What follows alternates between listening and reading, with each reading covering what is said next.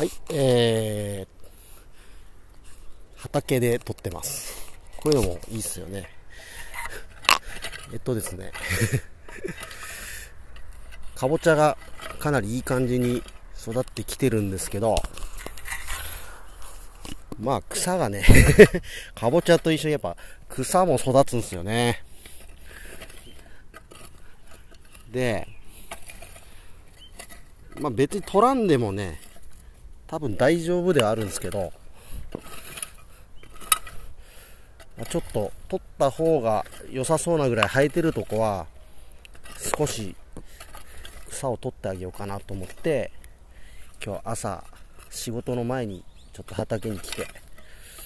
えー、会社もちょっとね、忙しいんでね、あんまり自分の畑ばっかもやってらんないですよね。で、多分これからかぼちゃどんどん忙しくなるんで、いやー、管理がね、まあまだいいんですけど、これからいろいろと必要なことが出てくるので、まあその前に、ちょっと空いた時間で少しでも手入れをしようかなと思ってきてます。ね、今、草を草をね、えー、なんちゅうのかな、これ、三角砲とか言ったりするとちょっと分かりにくいかな。まあ、ちょっと、削るような感じで、まだ草もそんな竹が大きくなってないんで、この表面の土を削るように草をこう、削っていく。で、これで草に根っこから取れるわけじゃないんで、また生えてくる気はするんですけど、ま、草にちょっとダメージを与えておくと、その間にかぼちゃが成長してきて、で、かぼちゃが地面を葉っぱで覆うので、そうなるともう草ってあんま成長しないんですよね。この除草のタイミングっていうのが結構実は大事でして、うん。まあ、本当は草があんま生えないように、ちゃんと畑を管理するのが理想なんですけどね。この草を生やすぎるとやっぱどうしてもその草の種が落ちるんで、で、どんどんどんどん草の生えやすい畑になっていくんですよ。いい畑って、やっぱあんま草生えないですよね。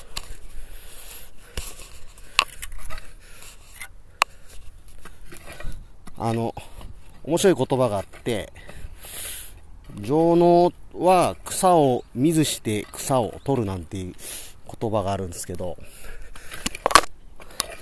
まあ、ここで言う情能ってのはまあ、いい農家さんってことですよね。で、草を見ずして草を取る。これはまあ、畑の管理、今言った話と結びついてくると思うんですけど、畑の管理がちゃんとできてるとか、あとは、今、そのちょっと芽出して、本場2枚ぐらいの状態なんですね、雑草が。で、このぐらいだったら、あの、こうやって削れば、そんなに苦労しないで除草作業できるんですよ。こういうタイミングで、ちゃんと管理できる農家さんはいい農家だよっていう、まあそんな言葉なんですけど、ちょっとそれに習って僕も来てるんですけどね。まあ、時間足んないですね。多分、ちっとも終わらんす。今から。うん、あと30分ぐらいしか作業できないんで。うん、ちょっと今日、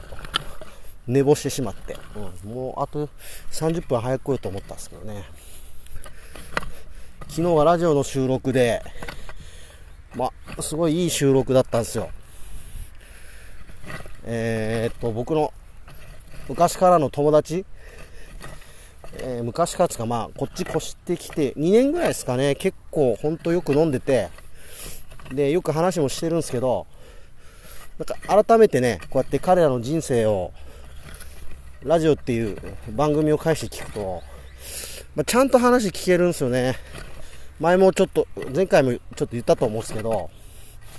あのー、すごい、ちゃんと話が聞けて、これがまあ気持ちよかったですよ。すごい。なんか彼らの、がここにいる理由みたいのが、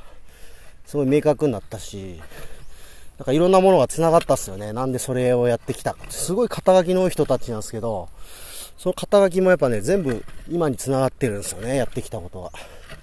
そういう回になりました。ちょっといい回になると思うんで、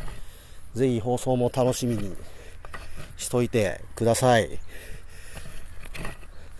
いしょ。いやーでも、かぼちゃ楽しいですね。パインはね、2年かかるんですよ。できるまでに。だから、あのスピード感がね、ないんすよね。かぼちゃ、今植えてから多分、何日だろうな。えー、2週間ぐらいかな。今日月曜だもんな。うん、多分2週間ぐらいなんですけど、もうね、植えた時の3、4倍の大きさになってるんですね、もうね。本場ももう、4枚から5枚ぐらい出てて、大体。で、ちょうどね、僕が植えたタイミングが良くて、すごい温度が上がってきたんですよ。だ生育も揃ってて、で、強い風吹いたりもしてないんで、まだ折れたりとかいうのもないんですよね。なんか最初はもう雨が多くてなかなか植えられなくて、大丈夫かなと思ったっすけど、今んとこ結果オーライな感じになってます。でも、これ僕の師匠、今僕が修行させてもらって、まだ仕事もさせてもらってる会社の社長が言ってるんですけど、あの、物は取るまで わからないと。とも、取ってお金に換えるまで油断したらダメよ、みたいな ことをね、やっぱ常々言ってくれてて、うーん、まあね、自分の経験からだと思うんですけど、まあそういうことを結構普通に言ってくれる、いい会社に入ったなって、やっぱ改めて思うんすね。こうやって自分で始めてみたときに、やっぱ師匠は大事ですね、ほんとね。何でもそうだと思うんですけど、で、ね、選べそうな気もするんですけど、わかんないですよね、実際。その場で仕事してみないと。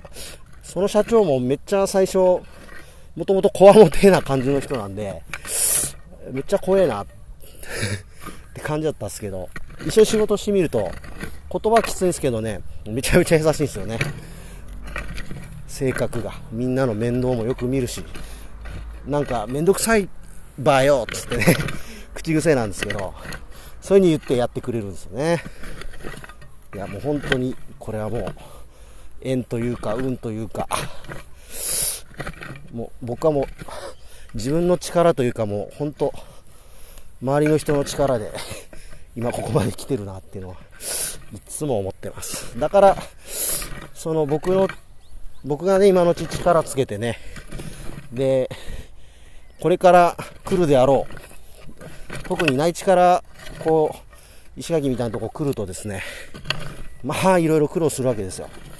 その時に、こう、相談乗ってあげたり、手を貸してあげたりという、まあ、恩送りみたいなことをね、社長に対してというよりは、社長が僕にしてくれたように、これから石垣で農業やりたいって言って、来る人に対して何か返せないかなって、まあ、そんな気持ちでいます。はい。あ、でも、朝の畑は気持ちいいですね。本当にね。これ取れてんのかな？うるさいかもね、これ。草削りながらやってるから。うん。まあ、いっか。あの、この、春沢のつぶやきは、もう僕の練習の場所なんで何でも OK ってことで 作業中の収録っていうのをちょっとやってみました なかなか面白いですね、でもね。うん、またやると思いますけど、とりあえず今日はこんな感じで聞いてくれてありがとうございます。